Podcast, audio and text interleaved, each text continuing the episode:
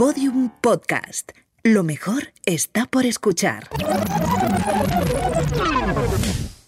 Era el 26 de diciembre del año 1978. Era la primera edición del Rally París-Dakar. Allí, en pleno desierto, una joven francesa de 33 años se subió a su onda y navegó por las dunas de África hasta llegar al lago Rosa de Dakar. Su nombre era Martine de Coutances y fue la primera mujer en terminar la carrera más dura del mundo. Y no solo eso, acabó la decimonovena en la clasificación de ese año. Su historia quedaría plasmada en el libro Une fille dans le désert, porque además de ser piloto, Martin era periodista, un libro que después leyeron otras pilotos. Pilotos como Christine Martin, Marie Hector o Jutta Kleinsmith, la primera, y hasta ahora la única mujer en ganar el Dakar en su edición del 2001. Todas ellas han servido de ejemplo para las que vinieron después. Rosa Romero, Laia Sanz, Cristina Gutiérrez, Marcé Martí, Sandra Gómez, Sara García, las hermanas Plaza. Por suerte, cada vez más el Dakar se escribe en femenino. Y esto solo acaba de empezar. Decía Thierry Sabine. Hoy comienza el Dakar. Ya no hay pistas, ni horizonte, ni balizas. Soy José Antonio Ponsetti. Y yo, Fernando Alves. Y esto es Road to Dakar 2024. Road to Dakar 2024, un podcast de Audi. Episodio 4. La igualdad es la meta. Todos tenemos una imagen mental del Dakar, pero entenderlo y saber lo que implica es difícil si no has vivido esa experiencia. Los que sí han estado allí coinciden en que de un modo u otro te cambia la vida. Por eso cuando coinciden, se hace la magia. Laia Sanz y Mercé Martí conocen el Dakar de primera mano. Para Laia es la decimocuarta vez que compite allí, y aunque Mercé lideró en 2022 el primer equipo integrado solo por mujeres, fue su primera vez. Eso sí, el mundo del motor lo conoce bien desde 1994, ya que ha sido piloto de aviones y coches desde entonces. ¿Cómo ha cambiado el mundo del motor en estos años? ¿Es distinta la forma en la que las mujeres compiten ahora a como lo hacían hace 30 años? Laia Sanz, Mercé Martí, bienvenidas. Muchas gracias. Laia, empezamos por ti. Cuenta con 20 títulos mundiales, 14 de trial y 6 de enduro. Ha disputado el Dakar en 13 ediciones seguidas, tanto en moto como en coche. Actualmente corre en la Extreme E del equipo Acciona Sainz XE Team con el apoyo de nuestro amigo y compañero de Audi, Carlos Sainz. Este año, Laia llevará el dorsal 238 junto con su compañero Mauricio Guerini, con quien repite después de la pasada edición. Pues ahí va mi primera pregunta. A ver, ha costado un poquito llegar a la línea de, de salida del Dakar este año. Eh, ¿Cómo te planteas esta edición? Bueno, siempre, siempre cuesta, ¿eh? Cuando, cuando no estás en un equipo oficial eh, es difícil, ¿no? Era, algo que me pasó al principio de las motos, que los últimos años al final pues, pues ya no costaba tanto, porque ya me había ganado el sitio y ahora estoy en ese proceso de, bueno, de tener que currármelo mucho para estar ahí en la línea de salida. Y, bueno, muy agradecida de todos los que lo hacen posible y, nada, yo creo que, con bueno, mucha motivación eh, creo que, que tenemos eh, buenas perspectivas, digamos, y con muchas ganas de, de estar ahí y dar gas. Laia, eres una persona incansable y luchadora, eso lo sabemos de sobra. ¿Cómo ha sido este último año para ti en el que te han pasado tantas cosas, tanto deportiva como personalmente? Bueno, al final, pues eh, sí, ha sido un año durillo porque el Dakar eh, no, no, no empezó nada bien para nosotros creo que se nos torcieron las cosas muy desde el principio y tuvimos que ir toda la carrera remolque, ¿no? Y, y bueno, el segundo día, yendo de los diez primeros en la etapa, pues, pues ya tuvimos problemas y luego ahí los, los objetivos cambian. Entonces, bueno, eh, sí es verdad que se hizo un Dakar muy duro, eh, por, porque cada día nos pasaban cosas, fue una, una gran aventura, pero de, al final de todo se aprende, o sea que lo, me lo quedo como un gran aprendizaje.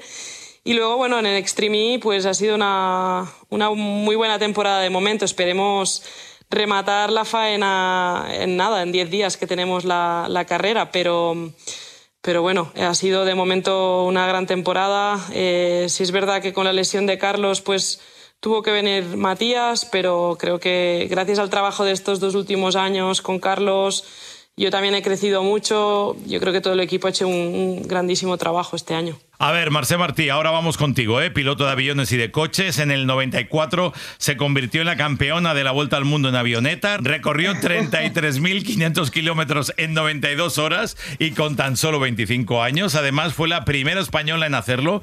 Y como la cosa va de ser pionera, Mercé lideró en el 2022 el primer equipo íntegramente femenino en el Dakar el CRM, Group Woman Dakar Team, lo hizo junto a Margot Llovera, Iona Hernández, a Nuria Gaya y a Jessica Nebra. Es una especie de Dream Team con el que rompió otras barreras. ¿Qué tal estás, Marcé? Muy bien, y encantada de, escuchar uh, bueno, lo que dice Laia y, un poco de balance de lo que hemos estado haciendo este, este 2021-2022. Merced, te hablaba Ponsetti de 2022. ¿Qué recuerdas de ese año? ¿Cómo fue la experiencia con el equipo? Bueno, a mí, eh, como has dicho, vengo del mundo de los aviones y las cuatro ruedas también me, apasionaban, me gustaban y, a través de, hacer un poco de, investigación y buscar eh, algún reto nuevo, pues em, planteé en la escudería que, que participamos, que era con FN Speed, el hecho de, hacer un, equipo íntegramente femenino. Sí que es verdad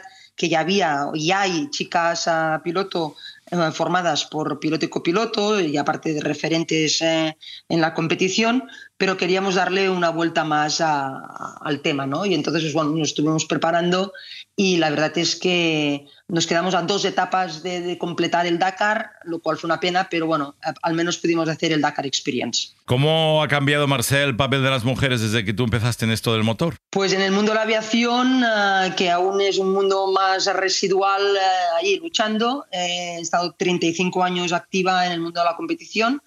En 2018 hice la última carrera y, y, como sigo vinculada con los coches, sobre todo con eh, con las Porsche Classic Series, de la cual soy piloto oficial de Porsche y este año he vuelto a ganar el, campeonato por segundo año eh, consecutivo, pues bueno, fue aquello de decir, pues vamos a darle una vuelta a la aventura y a buscar un nuevo objetivo y fue el Dakar, que de hecho este año 2023 volvimos a participar.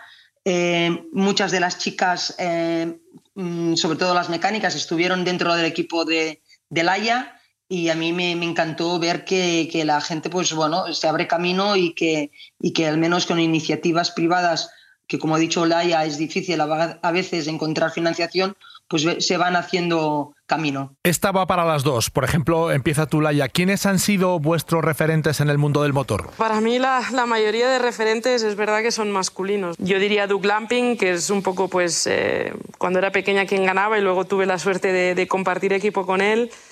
Eh, y luego en el Dakar, al final, pues eh, Peter Ansel en los rallies Carlos. Eh, sí es verdad que en el Dakar pues estaba Utah, que al final pues ganó un Dakar en, coches y, y, en moto también pues lo había hecho bien y quizás ahí sí tenía más un, un referente, ¿no? Pero, pero sí es verdad que en, las otras disciplinas al final pues seguramente han sido, han sido chicos. Marcé. Pues coincido con lo que dice Laia. La verdad es que cuando empezamos, yo soy un poco más, más veterana que ella, eh, no habían esos referentes. Eh, en el caso de la aviación, eh, mi gran referente, ya que todo el mundo le vendrá a la cabeza, pues puede ser Charles Lindbergh, ¿no? Pero cuando empecé a indagar y hacer mis propios proyectos y mis propias expediciones y competiciones, vi que había incluso una asociación de mujeres pilotos llamada Las 99, de entre ellas había la célebre aviadora Amelia Earhart, ¿no? Y entonces fue cuando yo empecé a descubrir pues, eh, que había mujeres que habían hecho verdaderas barbaridades al nivel de los hombres y fue cuando yo intenté emularlas. ¿no? Y a nivel de, motor, pues bueno, teníamos una Michelle Mouton que cuando era pequeña con el Audi 4, ahí corría, que había ganado incluso algunas carreras del Mundial. Mm, pero es verdad, eh, quizás hemos tenido la necesidad nosotras de abrirnos camino y ser nosotras las que podamos ser un poco las referentes para que otras lo tengan un poco más fácil. A ver, también para las dos, ¿cómo fueron los inicios de vuestros proyectos? ¿Encontrasteis los apoyos necesarios? Empiezo por Tilaya. Bueno, en mi caso es, estoy, o sea, yo por ejemplo que vengo de la moto, es, eh, ha sido un poco estos tres últimos años pues volver a empezar de cero, ¿no? Ya todo ese respeto que me había ganado en la moto y tal es como la sensación de tener que volver a empezar, tener que volver a demostrar. Y, empiezas de cero, ¿no? Entonces, eh, bueno, pues no es fácil, porque hoy en día el mundo de la sponsorización ha cambiado mucho, el tema de las redes ha cambiado mucho todo esto y no es fácil. En, mi caso, además, mm, yo mi objetivo final es hacerlo bien en el Dakar y para hacerlo bien en el Dakar, quiere decir, estar entre los 10 primeros necesitas un, un coche top, ¿no? Al final, el mundo de la moto era más fácil abrirse camino porque con pocos medios, si tú tenías ganas y disciplina, podías llegar muy lejos. En el mundo de los coches, al final por muy bueno que seas o muchas ganas que tengas o trabajes mucho, si no tienes ahí un, coche competitivo, un equipo competitivo, es, complicado demostrar nada. Marce. En la línea, picando piedra, costando, ah, llamando. Eh, en la época empecé yo la Vuelta al Mundo en el año 92, imagínate, ni móviles, ni teléfonos, eh, íbamos con el fax, no había redes sociales. Eh, picando muchas puertas. En mi caso, por ejemplo, me fui a la presentación mundial de la Vuelta al Mundo en el año 92. Me dijeron que no tenía experiencia para poder correr, que al cabo de dos años volvería a ver otra competición de nivel internacional. Me presenté, me fui a París y ahí empecé a conocer a gente. Quizás en el mundo de la aviación aún había menos chicas y aquello quizás pues ayudó un poco decir, bueno, hay una loca aquí que, quiere hacer vueltas al mundo y todo esto, vamos a ayudarla. Y después, pues eh, cuando vas ganando cosas y te vas abriendo camino, eh, es un poco más fácil dentro de la propia dificultad. Y a nivel de coches, pues lo mismo, eh, mm, presentando proyectos, sobre todo proyectos que tengan un poco de, gancho social, mediático y, y al final pues te vas abriendo camino. Laia, tú has dicho muchas veces que antes eras un poco, entre comillas, el bicho raro entre tantos hombres pilotos. ¿Cómo ha cambiado eso ahora? Bueno, ha cambiado muchísimo. El Dakar mismo, o sea, hace, hace 13, 14 años, que era mi primer año, era un bicho raro. O sea, a lo mejor éramos 6, 7 chicas eh, y dos en moto y el resto en otras eh, categorías. Ahora creo que este año hay como 50. Y no solo eso, sino que pues eh, antes quizá el papel de las chicas, pues había, veías la, jefe de prensa, fisio y poco más. Ahora, por suerte, pues cada vez estamos tomando trabajos de más responsabilidad, más importancia. Hay jefes de equipo, hay ingenieras, mecánicas, de trabajos de, todo tipo en el Dakar, ¿no? No solo ves pilotos eh, chicas, sino que también ves muchas, eh, bueno, muchas mujeres en los equipos, que eso la verdad que, alegra. Antes de continuar, Joan Navarro, ingeniero de Audi. Cada vez se encuentran más mujeres en los equipos técnicos de motor eh, a todos los niveles. Algo súper positivo, muy bueno, que, está pasando ahora es que en el equipo técnico cada vez hay más mujeres, a nivel pilotos también cada vez hay más, a nivel copilotos, y sobre todo a nivel técnico, mecánicos, ingenieros. O sea, realmente es algo positivo que ha traído el Dakar la importancia de, personas como mujeres de como Laia Sanz o Merce Martí es, vital, ¿no? Sobre todo en el caso de Laia Sanz, yo he tenido el placer de ser ingeniero de ella, la conozco muy bien, es como mi amiga. Personas como Laia Sanz, yo creo que al final todo el mundo la llama la reina del desierto, ¿no? Porque su experiencia, ya no solo en el Dakar, en el Dakar tiene mucha, pero sobre todo en el mundiales de trial, campeona del mundo muchas veces. Yo creo que esto le aporta un, plus, ¿no? De, de una persona que sea tan buena técnicamente como ella y entonces eh, sí, realmente es algo muy positivo y que ayuda un poco más a la inclusión y, que, haya más igualdad cada día.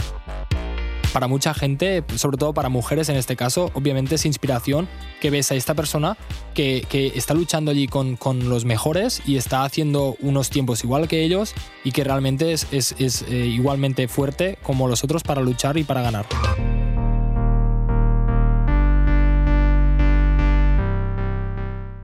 Seguimos conversando con Mercé Martí y Laia Sanz. Mercé, cuando hicisteis el proyecto, en vuestro caso, ¿erais conscientes de que os estabais convirtiendo en referentes para todas las que venían detrás? Bueno, la verdad es que el proyecto lo, inicié un año y medio antes de, poder participar en el Dakar, porque lo, que, buscábamos era primero buscar mecánicas, buscar copilotos y toda la infraestructura, coordinadoras. Eh, antes has dicho el nombre de las personas, pero también había Ana Navarro, que es la mujer de, Santi Navarro, que también era la, team manager de todo. ¿no? Había la Nuria, que era la que coordinaba, y, poco a poco intentamos ah, pues, ah, tirar de currículums a quien conoces. Eh, Margot mm, iba en moto, pero nunca, había participado en un, Dakar.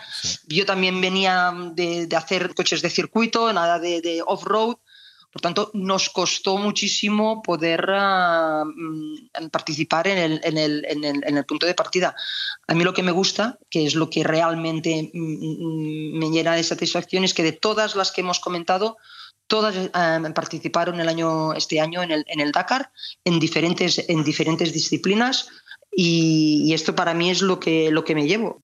Mm, yo pienso que poco a poco vamos abriendo brecha y, que, que, haya una presencia de la mujer en un deporte que es de tú a tú, que es para mí lo más importante. Sin ninguna duda. Laia, antes hablábamos de muchos nombres de mujeres españolas muy jóvenes que están dejando marca en el Dakar, Sara García, Sandra Gómez, se me viene a la cabeza también las hermanas Marta y Mónica Plaza. ¿Crees que, que estamos en, en, un buen momento en el deporte de motor femenino en España o no? Sí, yo creo en general el deporte femenino está creciendo creciendo mucho. El motor es verdad que es más difícil porque al final los presupuestos que se mueven eh, son una burrada. También es difícil para los chicos, eh, no, es fácil. Pero, pero sí, eh, antes éramos muy pocas. Fina, Fina Román, estaba Rosa, yo, y éramos un, un, poco, como decía, ¿no? los bichos raros, y ahora está, pues, pues mira cuántas chicas, ¿no?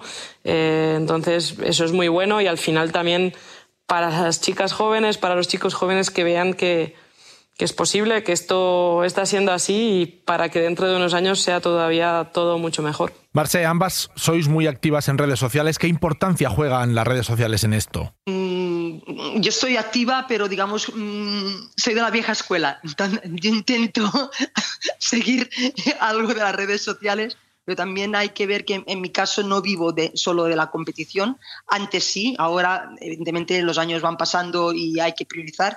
Yo tengo mi propia empresa de aviación y por tanto mm, intento dedicarle un peso importante dentro de mis posibilidades porque tampoco tengo tanta competición como para poderlo cubrir, pero evidentemente de cara al patrocinador y de cara a ese espejo que la gente te, te mira y ve ahí lo que haces, es importante y sobre todo de cara al patrocinador, ¿no? que es un, parámetro que, que, que, lo mira mucho. Laia, venga, la última. Eh, y me he guardado la gorda para el final. ¿eh? ¿eh? Oye, ¿qué queda por hacer en el mundo del motor en el Dakar? ¿Queda mucho por hacer para vosotras o no? Sí, estamos en el buen camino, pero sí queda, sí queda, no, no es, o sea, estamos, pero, pero creo que hay que ser positivo. Yo siempre soy, soy optimista y hay que pensar cómo estábamos hace 15 años y cómo está todo ahora eh, ostras, eh, pienso que en 15 años pues habrá mejorado mucho y sí, no, vamos tan rápidas como nos gustaría en eso de avanzar, pero, pero ostras, vamos por el buen camino seguro, pero queda mucho, está claro. Em, al final hay muchas menos chicas todavía, em, pero, pero vamos por el buen camino. Laia Mercé, muchas gracias por estar en Road to Dakar 2024 y mucha suerte. Os seguiremos bien de cerca. Suerte. Gracias. Gracias, Laia, tope. A tope, gracias. Y hasta aquí este episodio de Road to Dakar 2024. En una semana tendréis una nueva entrega disponible en Podium Podcast y todas las plataformas. Muchas gracias por escucharnos y por dejaros atrapar por las dunas. Road to Dakar 2024, un podcast de Audi.